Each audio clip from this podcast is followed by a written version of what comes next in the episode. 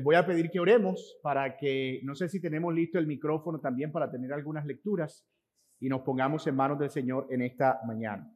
Padre nuestro que estás en los cielos, te damos gracias, eh, honramos tu nombre, Señor, y nos ponemos en tus manos en esta hora. Queremos, Señor, que tú nos ayudes y nos guíes a lo largo de este estudio, de esta nueva clase, Señor, de un tema que nos ha bendecido tanto y que nos ayuda a recordar que no somos dueños de lo que poseemos, que somos mayordomos, pero que en tu soberanía nos has provisto, Señor, el privilegio de poder participar de este beneficio para la gloria de tu nombre. Quiero rogar, Señor, pedirte en una forma eh, también particular por los hermanos que aún no han podido llegar, para que puedan también participar de esta enseñanza y juntos ser edificados para la gloria y honra de nuestro Padre Celestial.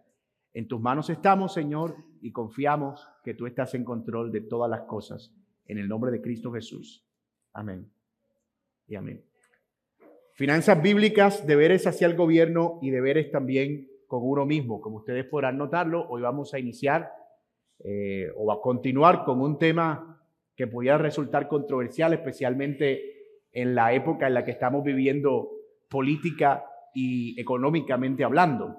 Eh, como ustedes saben, estamos al borde de una reforma tributaria que está eh, proponiéndose y que va a aumentar, a incrementar el costo de los ingresos, el monto de los impuestos y todo eso siempre genera reacciones en muchas maneras.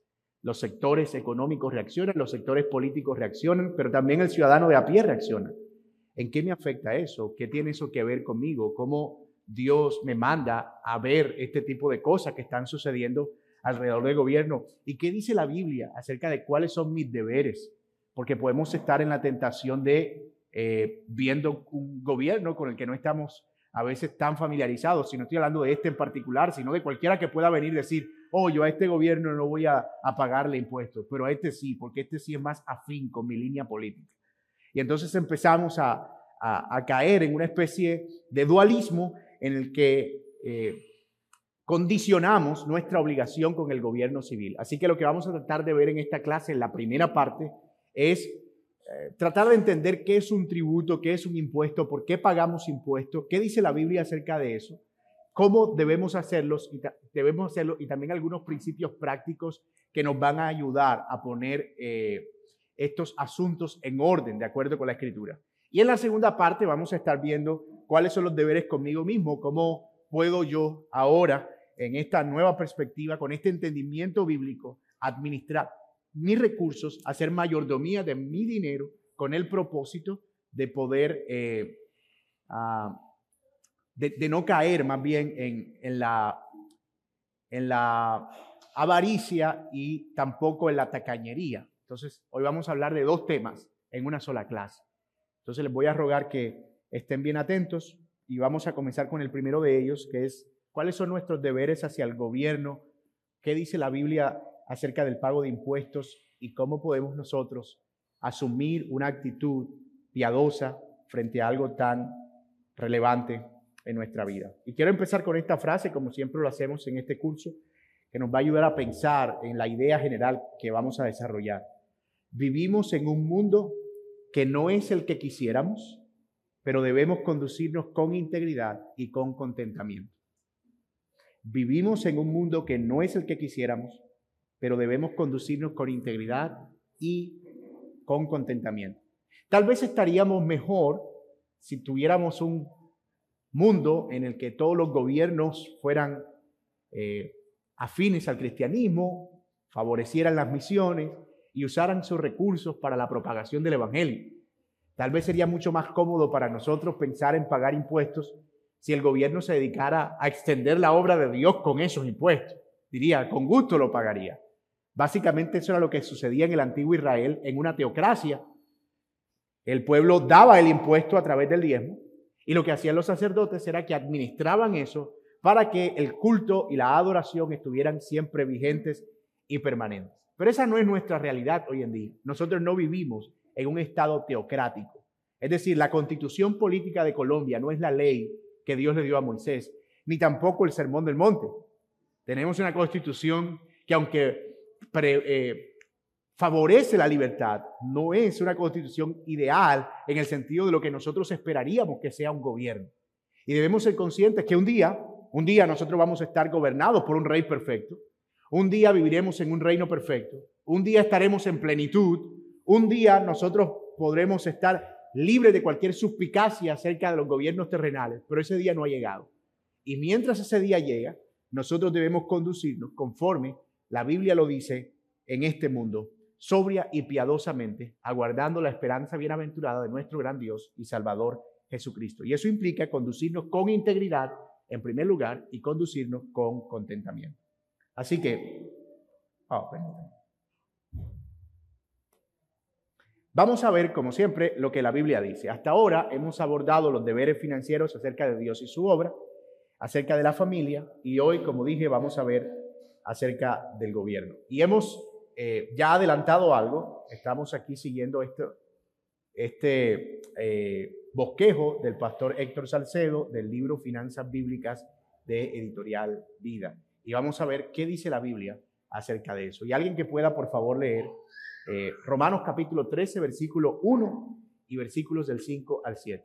Romanos capítulo 13, versículo 1 y versículos del 5 al 7. Entonces les dijo, pues dad a César lo que es de César y a Dios lo que es de Dios. Muy bien, vamos a dejar esos dos textos por ahora, vamos a tratar de explicar y entender qué es lo que significan y luego vamos a mirar el tercero que es el de Jeremías 29, 7 y sus implicaciones. Pero creo que estamos de acuerdo en que el pasaje más importante acerca de cuál es nuestro deber hacia el gobierno es Romanos capítulo 13, versículo 1. Y dice, sométate, como leía mi hermano, toda persona a las autoridades por una razón. ¿Cuál es? Porque ellas han sido establecidas por Dios y las que existen por Dios son, son constituidas. Por tanto, es necesario someterse no solo por razón del castigo, es decir, no solo porque nos pueden eh, castigar, sino también por causa de la conciencia. Y miren que en ese texto vemos varias verdades implícitas. La primera de ellas es que los gobernantes son servidores de Dios.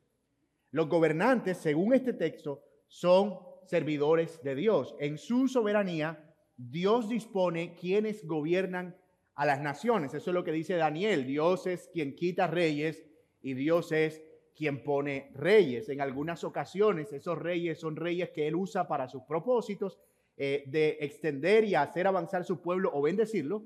Pero en otras ocasiones son reyes que Él usa para llevar a cabo su propósito de castigar o de eh, traer juicio sobre alguna nación. Solía decir Juan Calvino que cuando Dios quiere condenar a una nación le da gobernantes malos.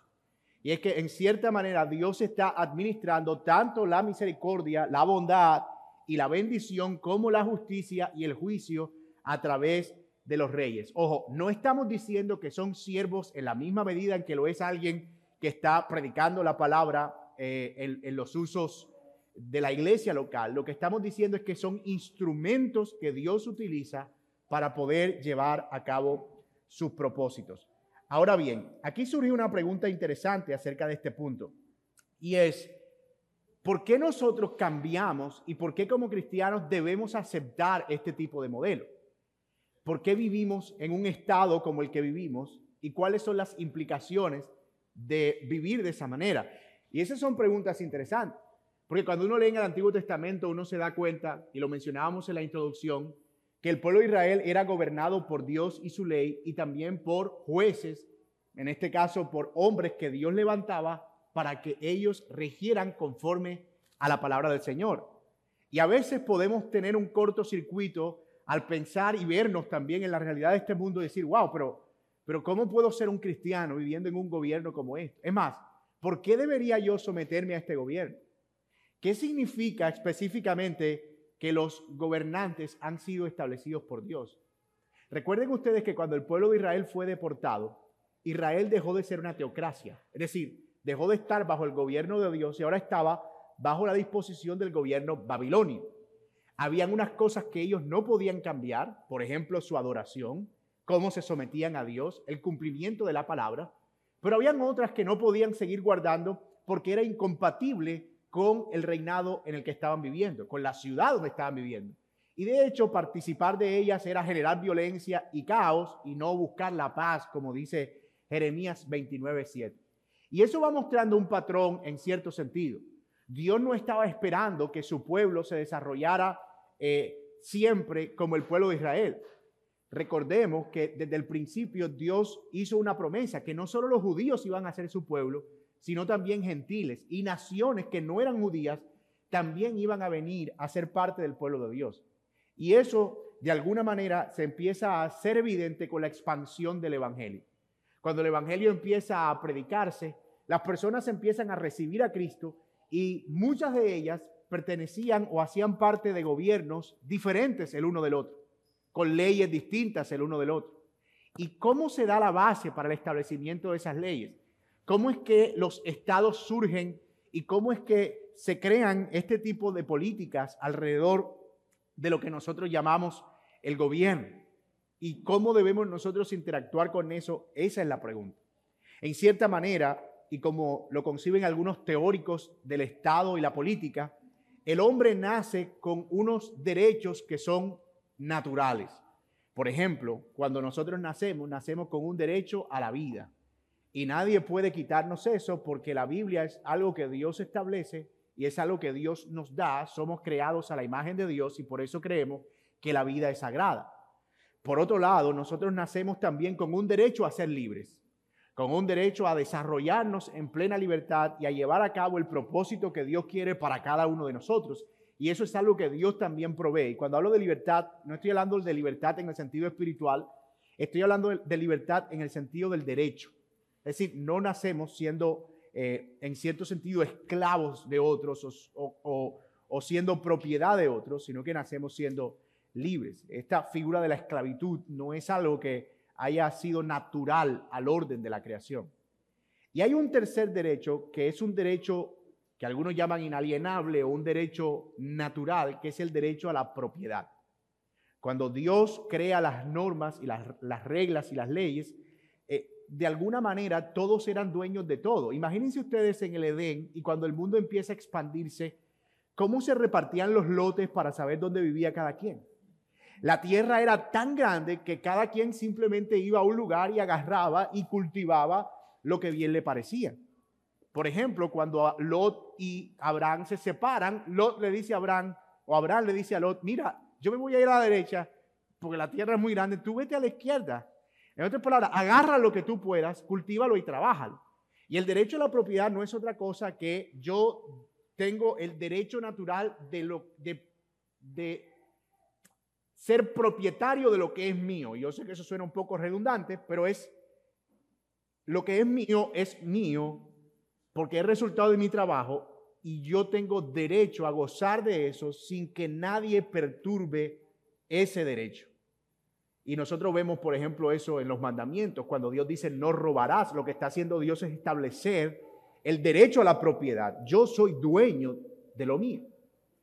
Pero ¿cómo yo me convierto en dueño de algo? Y de nuevo, estoy haciendo esta explicación para llegar al punto de cómo llegamos al Estado para luego ver cómo se comporta el Estado, para luego ver cómo creyentes nos comportamos con ese Estado.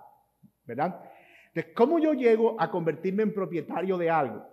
De acuerdo con los teóricos del Estado, lo que se dice es que nos convertimos en propietarios de algo cuando nosotros invertimos un trabajo en ese algo y entonces ese algo se convierte en nuestra recompensa y por lo tanto nuestra propiedad. John Locke lo presenta como un ejemplo que es uno de los grandes teóricos de el derecho natural y del liberalismo, y él dice, si tú vas por un campo y tú, ese campo es de nadie, es decir, imagínate la época en la que todos eran dueños de todo, la tierra no pertenecía a nadie, y tú ibas por un campo y había una mata, un árbol de mango. Ese árbol de mango no tiene dueño porque está ahí, Dios lo creó, Dios lo puso ahí. Pero tú llegabas al árbol, te subías, bajabas unos mangos y los guardabas en una bolsa y te los llevabas. En el momento en que tú invertías trabajo en ese momento tú te convertías en propietario de ese bien. Así que básicamente así es como funciona el derecho a la propiedad privada. Yo soy dueño de aquello en lo que invierto algo. Vamos bien hasta aquí. Pero hay un cuarto derecho natural en esto que llamamos la libertad política. Como estábamos, estábamos bien. ¿Y cuál es ese derecho? Yo tengo el derecho a proteger los otros tres derechos. Yo tengo el derecho natural a proteger la vida, tengo el derecho natural a proteger mi libertad y tengo el derecho natural a proteger mi propiedad. Nosotros vemos eso también en la Biblia. En la Biblia nosotros vemos que Dios dice que el que mata a alguien debía pagar como? Con su propia vida. Esa era una forma de proteger legalmente la vida de alguien, porque la vida es sagrada. Por ejemplo, si alguien hacía un daño de modo que limitaba la movilidad de la otra persona, esa persona tenía que pagar por haber violentado esa libertad. Entonces, fíjate que ese derecho se convierte en un derecho interesante porque ese derecho a la defensa de la propiedad, a la, vida y a la libertad, es un, es un derecho individual. Pero como somos seres caídos, como somos pecadores, ¿cómo sabemos que estamos protegiendo lo que es nuestro de manera proporcional? Es decir, ¿cómo puedo garantizar que alguien, por ejemplo, que me pegó un golpe en el, en el ojo, yo voy a darle un golpe exactamente con la misma intensidad? ¿Cómo garantizamos que alguien que me quitó la vida a un familiar, yo no voy a, al quitarle la vida a otro familiar en venganza, no voy a desatar una serie de venganzas una tras otra? Entonces fíjate que ese derecho empieza a entrar en conflicto con la naturaleza humana. Y en el momento en el que el derecho natural a proteger los otros derechos surge como un bien individual, es que surge también la necesidad de alguien que pueda regular o algo que pueda regular cómo se administra ese derecho. Y allí es donde el individuo en uso de su tercer derecho, el derecho a su libertad, dice, nosotros en esta comunidad y en el uso de nuestra libertad, vamos a renunciar al cuarto derecho voluntariamente, no sin que alguien nos obligue, para crear un estándar que rija a todos los miembros de esta comunidad y entonces se pueda administrar la justicia de manera proporcional y a través de un estándar. Y allí es donde surge el Estado. Cuando nosotros como individuos pertenecientes a una comunidad cedemos el derecho a una institución superior creada por nuestra propia libertad para que esa institución administre los aspectos que nosotros no podemos administrar de manera natural. Todo esto que yo estoy mencionando es lo que se conoce como la teoría del Estado desde la perspectiva de John Locke, un liberal protestante por demás. Y fue enriquecida con el tiempo. John Locke proponía, por ejemplo, que si un gobernante al que le dábamos el derecho empezaba a aprovecharse de ese poder para abusar de los derechos de la persona, es decir, el gobernante al que le dimos el derecho empieza a quitarle la propiedad a la gente y empieza a matar a la gente y empieza a restringir su libertad, entonces la comunidad tenía la potestad de reunirse y derrocar a ese gobernante. Y entonces surge la necesidad de que esos poderes, el poder que administra, el poder de la comunidad y el poder de las leyes se separen. Y aparece Montesquieu, que es un francés, un teórico, que empieza a regular ese aspecto de la separación de los poderes para tratar de mantener al Estado en una perfecta armonía, por lo menos cercana a esa perfecta armonía, porque sabemos que nunca va a existir. Y así es como surgen nuestros estados modernos los estados que llamamos democráticos, nuestros gobiernos democráticos. Luego eso obviamente se va enriqueciendo y dicen, bueno, si ya tenemos una institución creada, y aquí es donde ya nos vamos acercando al punto donde vamos a ir, ¿por qué no aprovechamos que tenemos una institución creada encargada de administrar la justicia a nivel colectivo y nos ponemos de acuerdo para practicar altruismo?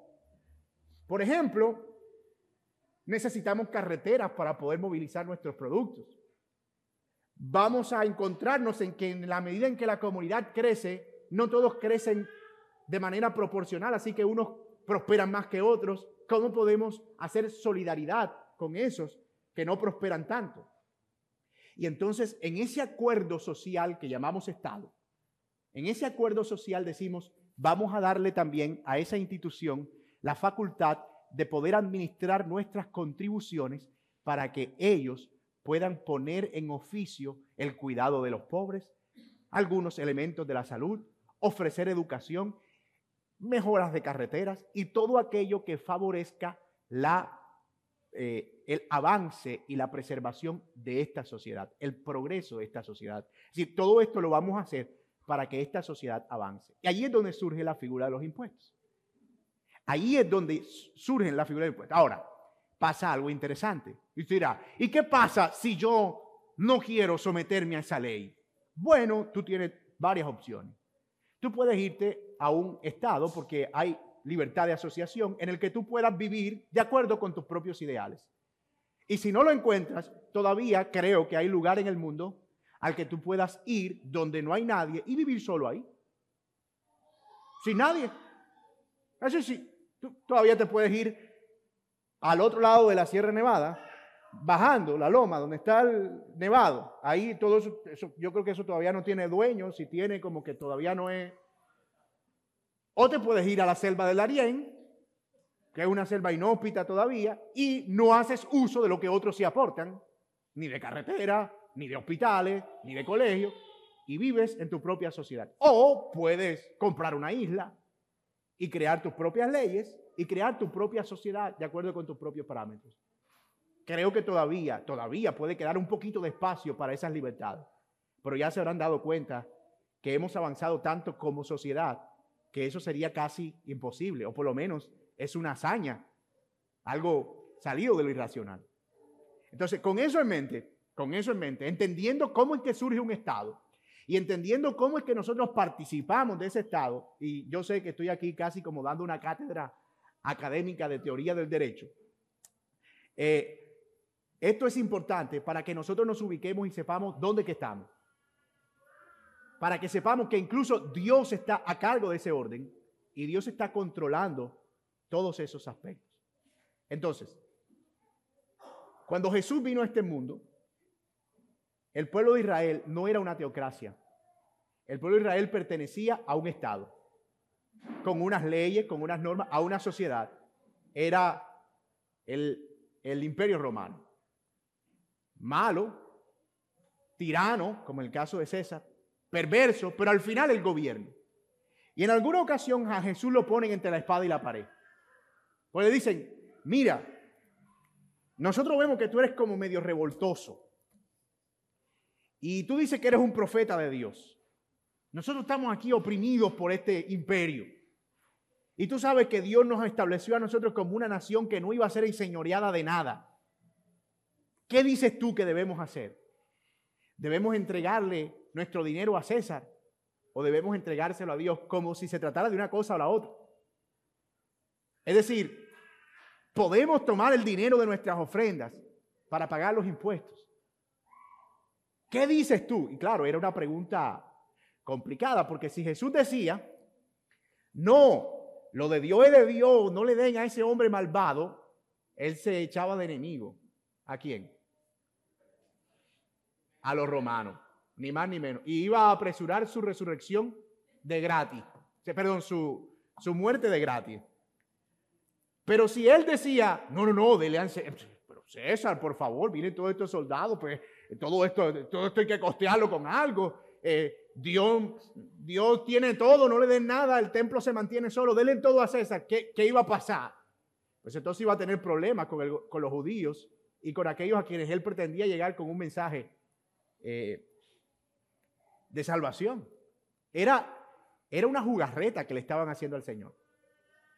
Pero aquí Cristo hace una de las exhibiciones más brillantes de su sabiduría. Sacó una moneda en la que estaba la inscripción de César. Moneda con la que incluso se compraban y los judíos comerciaban y todo, moneda. Y él le dice, pues ustedes ven esta moneda. Sí, sí la vemos. ¿Y qué cara ven ahí? Pues la de César. Y el Señor le dice, pues entonces denle a César lo que es de César y a Dios lo que es de Dios. Y se la dejo ahí. Es decir, no estamos entre una cosa o la otra. Podemos darle a Dios lo que a Dios le pertenece, no necesariamente en términos de dinero, sino una vida de devoción y de adoración, etcétera, etcétera, mientras que al mismo tiempo nos sometemos al pago de los impuestos. El Señor no estaba poniendo aquí una idea de que los creyentes no deben pagar impuestos. Él estaba diciendo, vivimos en un gobierno terrenal, pero somos miembros de un gobierno celestial. Tenemos una doble ciudadanía. Pagamos impuestos en este gobierno, pero al mismo tiempo rendimos honor, adoración y servicio al único Dios verdadero. Y ahí es donde toma relevancia este pasaje de Jeremías 29.7. Si pueden leerlo ahí conmigo. Jeremías capítulo 29, versículo 7, que fue una de las palabras que el Señor le dijo al pueblo de Israel cuando fueron eh, deportados. Él les dijo, versículo 7,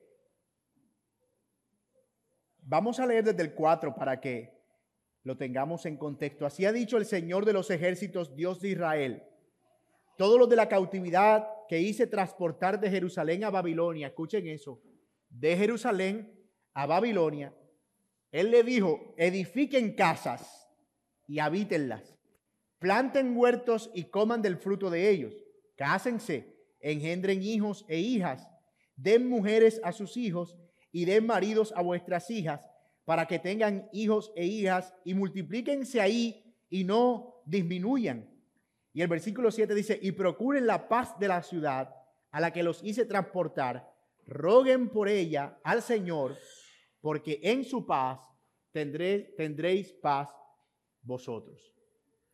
Noten cómo el Señor les está dando una instrucción acerca de cómo debían vivir los que ahora están saliendo de una teocracia en un gobierno que no era un gobierno precisamente caracterizado por la ley de Dios.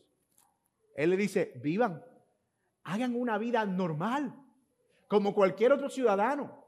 Cásense, tengan casa, negocien, entre otras cosas, planten viñas, sométanse a las leyes eh, comerciales de esa nación. Hagan como esa nación lo establece, pero al mismo tiempo busquen la paz de esa nación. Y ese texto es interesante, porque nuestra meta no es convertirnos en una especie de sindicato celestial, que estamos como que oponiéndonos a todas esas formas de...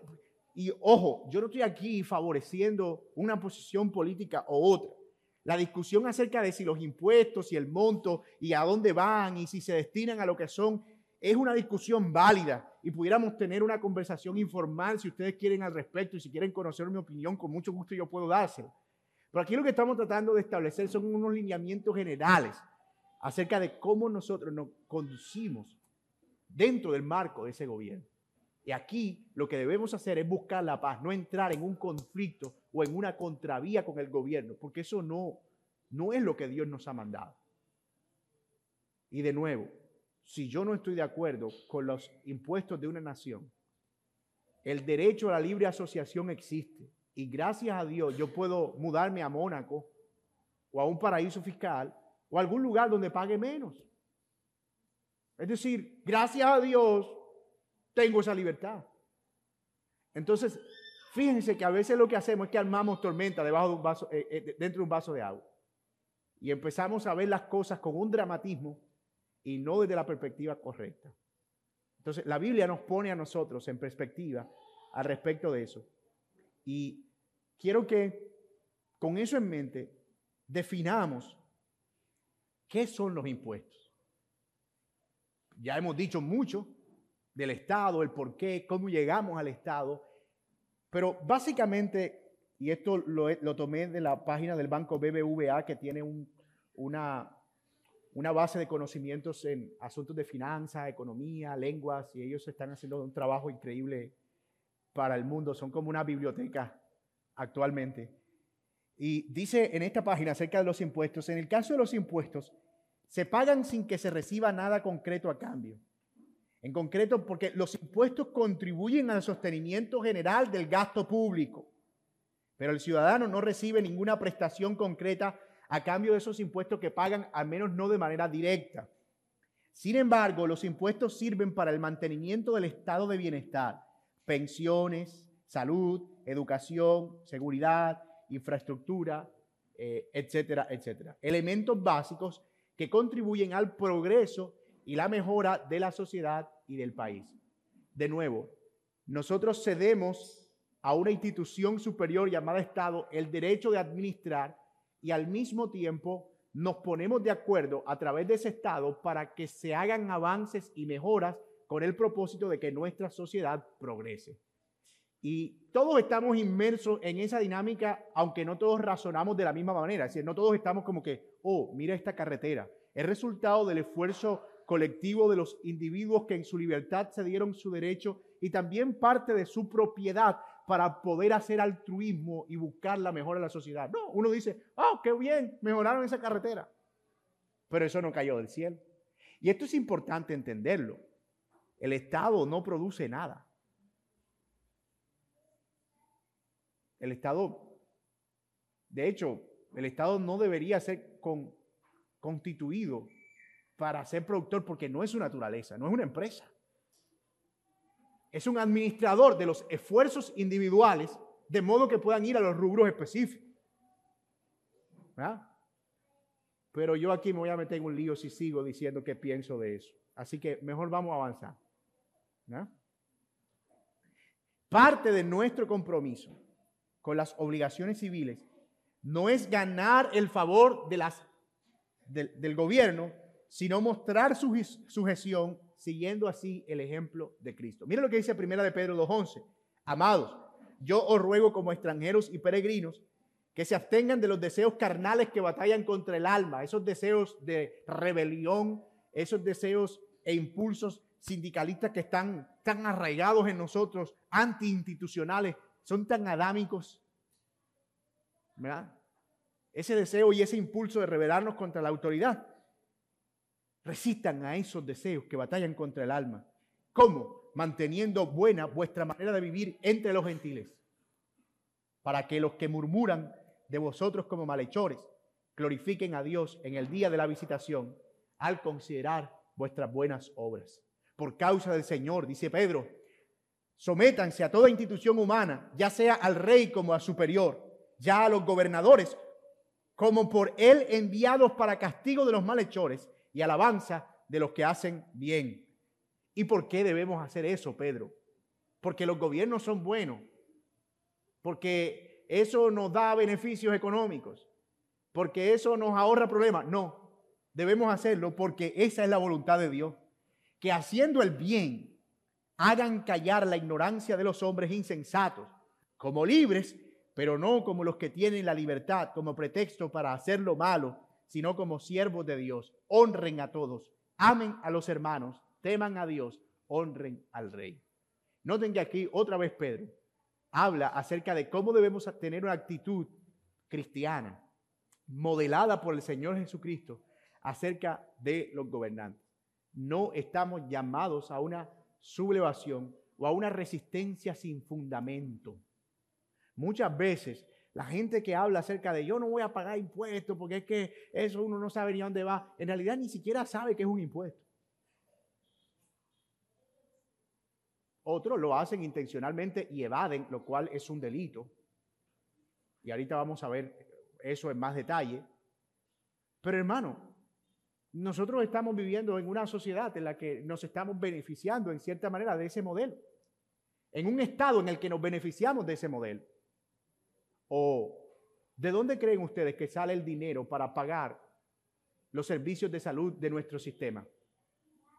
Yo le aseguro que no caen del cielo. ¿O de dónde creen que salen los recursos para seguridad de nuestro país en medio de un conflicto de más de 50 años? Yo le aseguro que no caen del cielo. Aunque algunos gobiernos, eh, en un intento por tratar de resolver el problema, eh, empiezan a usar los bancos para fabricar dinero y dicen que entre más dinero tenemos resolver el problema, pero así no funciona la economía. Es un sentido de esa contribución colectiva a lo que está llevando a cabo ese estado de bienestar. Así que hacemos bien en someternos y no ir en contravía sin fundamento frente a ese aspecto. Ahora, ¿cómo se ve eso en la práctica? Aquí hay algunas recomendaciones tomadas también del libro del pastor Héctor eh, Salcedo sobre cómo debemos conducirnos con el gobierno en cuanto a nuestras obligaciones civiles. Yo sé que algunos de ustedes van a escuchar algunos de estos términos por primera vez, otros tal vez no lo han escuchado antes. Si ustedes como yo ¿Se acuerdan de esa sección del noticiero que, aparecía o que aparece todavía? El índice de data IF para esta, la tasa representativa del mercado bajo no sé qué, la bolsa no sé qué, el kilo, y uno decía como que, wow, como que...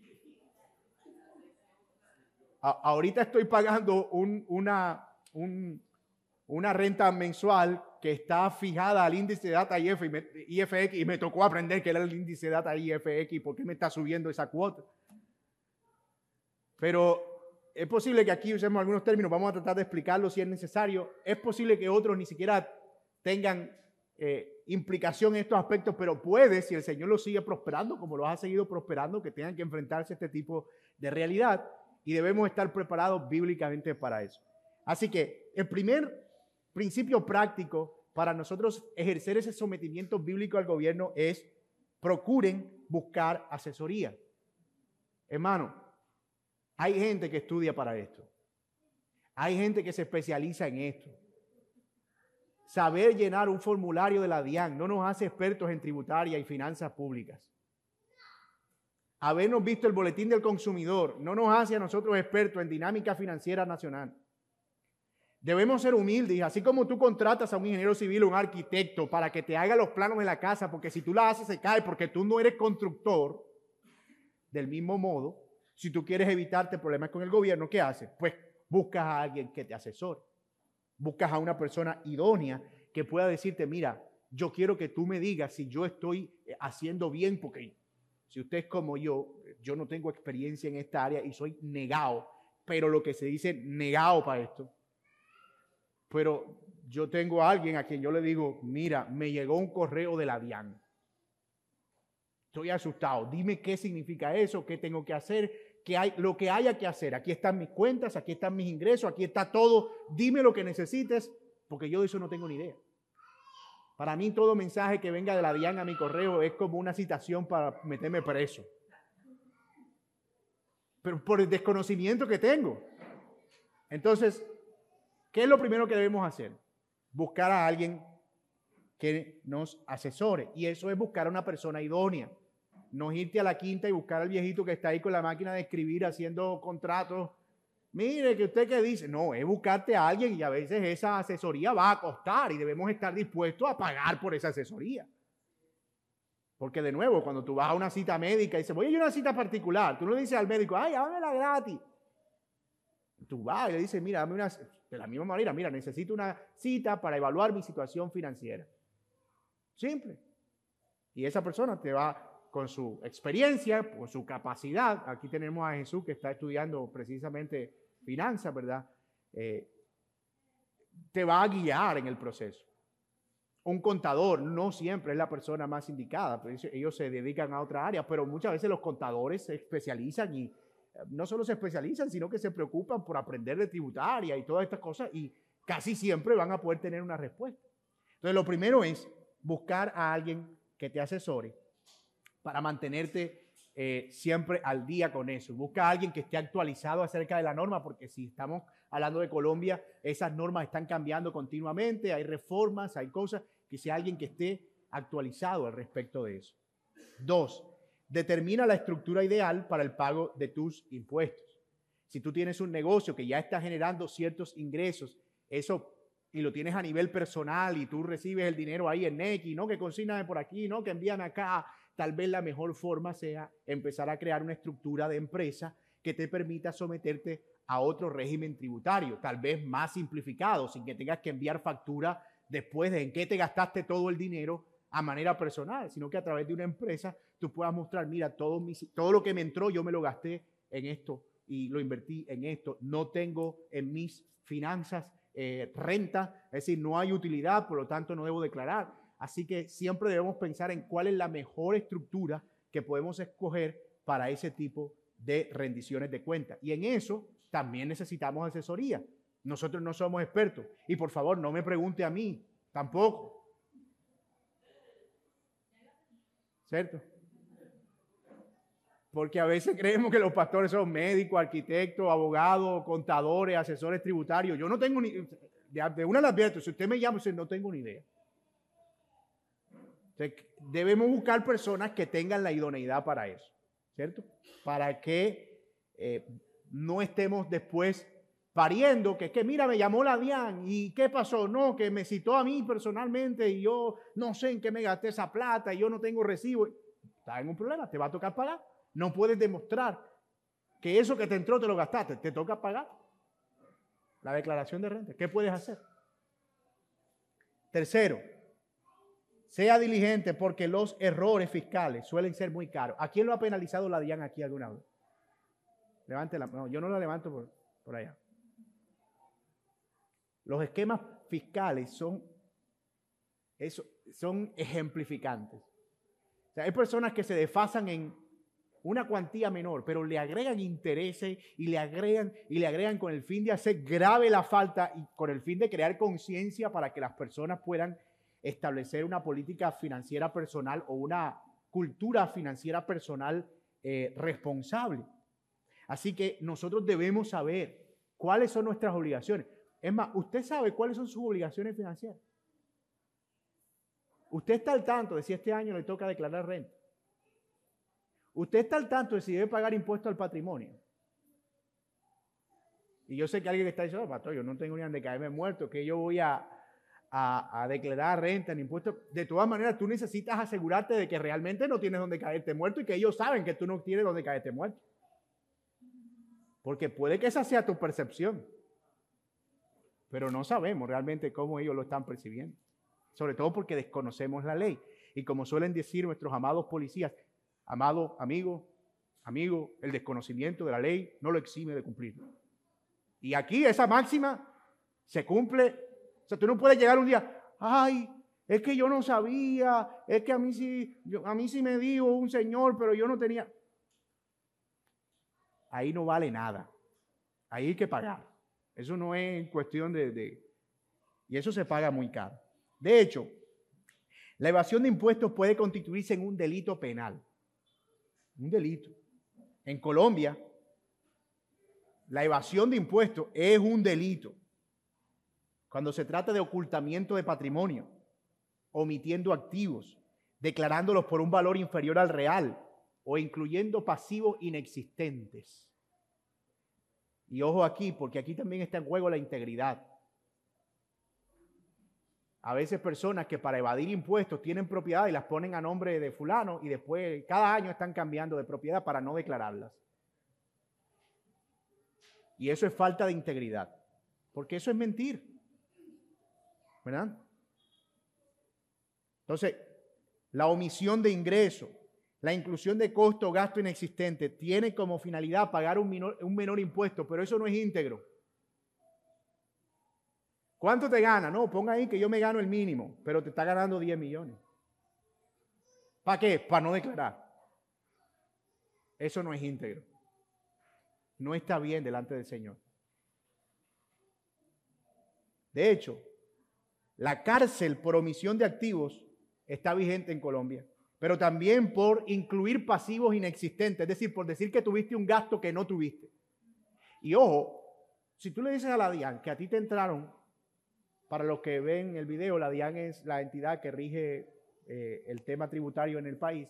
Si tú le dices a la DIAN que te entraron 100 millones de pesos, decir, al año, y tú para no declarar esos 100 millones dices que te gastaste 95 en gastos, cosas, y dice, me lo gasté en esto. Puede ser, puede ser que la DIAN pase eso por desapercibido. O puede ser que salgas en el sorteo y digan, miren, investiguen a esto. ¿Cómo vas a comprobar eso? Entonces, yo me juego esa lotería. Bueno, tú te la puedes seguir jugando con los hombres, pero si tú eres un creyente, no estás obrando íntegramente delante del Señor. Y eso fíjense cómo nos va llevando a tener finanzas personales responsables. Si tú eres alguien que declara renta, tú tienes que saber en qué te estás gastando el dinero. Tienes que saber en qué estás gastando el dinero. A veces uno habla con personas, ¿cuánto está ingresando? Eh, por ahí como, no sé, entre, entre, tanto, entre tanto y tanto. ¿Y cuánto te estás gastando? Como, como... Nosotros deberíamos tener eso claro. Incluso si tenemos actividades que generan ingresos no recurrentes eh, en el mismo monto, debemos saber cuánto nos estamos ganando en promedio y cuánto nos estamos gastando en promedio. para poder tener una idea de cuál es nuestro flujo en ese sentido. El artículo 434 del Código Penal establece una pena privativa de la libertad de 48 a 108 meses de prisión para los contribuyentes que omitan activos o declaren pasivos inexistentes y por un monto o valor igual superior a 5 mil salarios mínimos mensuales.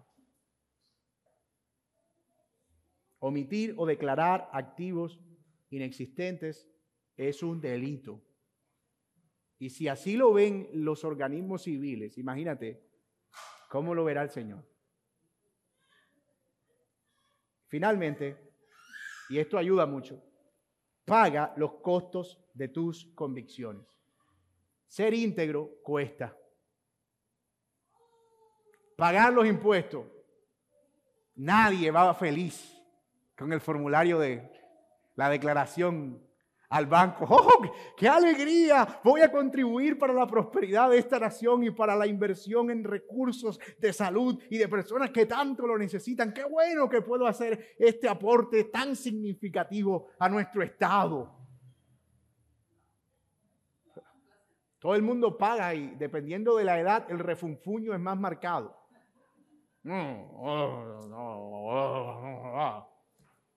Lo mismo, uno pague y pague y uno no ve nada. La integridad, las convicciones tienen un costo. Pero el gozo nuestro no está en la recompensa que recibimos por eso, sino en saber que estamos haciendo las cosas bien delante del Señor. Saltarnos la fila puede hacernos llegar más rápido, pero quedarnos ahí, porque ese es nuestro puesto y nuestro lugar, íntegramente, eso nos ayuda a estar en paz con el Señor. Y hermano, eso es mejor que cualquier cosa. Así que nuestras convicciones tienen costos y nosotros debemos estar dispuestos a asumir esos costos, porque allí radica el testimonio de nuestra integridad. En resumen, nuestro deber hacia el gobierno es sujeción en el pago de nuestros impuestos y de nuestras obligaciones, lo cual nos lleva a pensar en cuáles son nuestros deberes financieros y cómo podemos trabajar en una mejor mayordomía de ellos. Aquí, muy seguramente hay una pregunta en la mente. ¿Y qué hacemos si ese es un gobierno malo? Si ese es un gobierno que no invierte correctamente. Bueno, ¿tú crees que César era evangélico? ¿O que Nabucodonosor era miembro de la iglesia protestante de Babilonia? Por supuesto que no. Y Nerón, en los días de la persecución, cuando Pedro escribe, era alguien que seguía a los cristianos. No. Por supuesto, siempre eso genera conflictos de conciencia que son entendibles. ¿Verdad? Cuando nosotros vemos que eh, gobiernos apoyan iniciativas que van en contra de la palabra del Señor y usan el dinero de los impuestos para ese tipo de iniciativas, eso genera un choque de conciencia. Pero ¿cuál es la salida? Porque por otro lado, de nuevo, yo tengo libertad de asociación puedo buscar otra sociedad a la que yo puedo, pueda vincularme. Y usted puede encontrar así personas navegantes del mundo que un día están en un estado y cuando ese estado se corrompe se van a otro y cuando se corrompe se van a otro. Y viven así. Hablan muchos idiomas, conocen mucha gente y tienen una conciencia tranquila. Acá a nosotros nos toca confiar que ellos darán cuenta a Dios por la responsabilidad que se les ha encomendado si administran o no con justicia, más les vale que lo hagan con justicia, porque el Señor un día juzgará a los reyes y a los gobernantes de estas naciones con una vara más severa con la que se gobernará a los que fueron gobernados. Por eso debemos orar por misericordia por nuestros gobernantes, para que gobiernen con justicia. Mis amados, yo sé que este no es un tema como muy evangélico, ¿verdad? Que no sé, así. Pero eso es un deber financiero que tenemos como cristianos. Que nosotros, como dice la, propaganda, dian, un compromiso que no podemos evadir. Y yo sé que si aquí estuviera un funcionario de la DIAN estaría orgulloso de que yo esté haciendo una defensa tan sistemática y enérgica de la institución. Pero esto no es una defensa de la institución, es una defensa de la integridad y de nuestro llamado a ser fieles en un mundo en el que todavía estamos. Va a llegar el momento en el que no va a ser necesario pagar impuestos porque no va a haber enfermos, por lo tanto no va a haber sistema de salud. No va a ser necesario pagar impuestos porque no va a haber presupuesto militar, porque no habrá guerra, no habrán carreteras porque las calles ya usted sabe, ¿no? Y no habrá necesidad de un Estado benefactor porque Dios será el benefactor de todos. Pero mientras estemos aquí, sometidos a las leyes de este mundo terrenal y a este gobierno, nos toca conducirnos como Cristo lo hizo honrando la palabra, siendo fieles y caminando con integridad. Y vamos a dar dos temas en uno, imagínense. Tenía bastante fe yo. Vamos a dejar el tema de uno mismo y cómo debo invertir en mí mismo para la próxima clase, si así el Señor lo permite. Tenemos espacio para preguntas si las hay.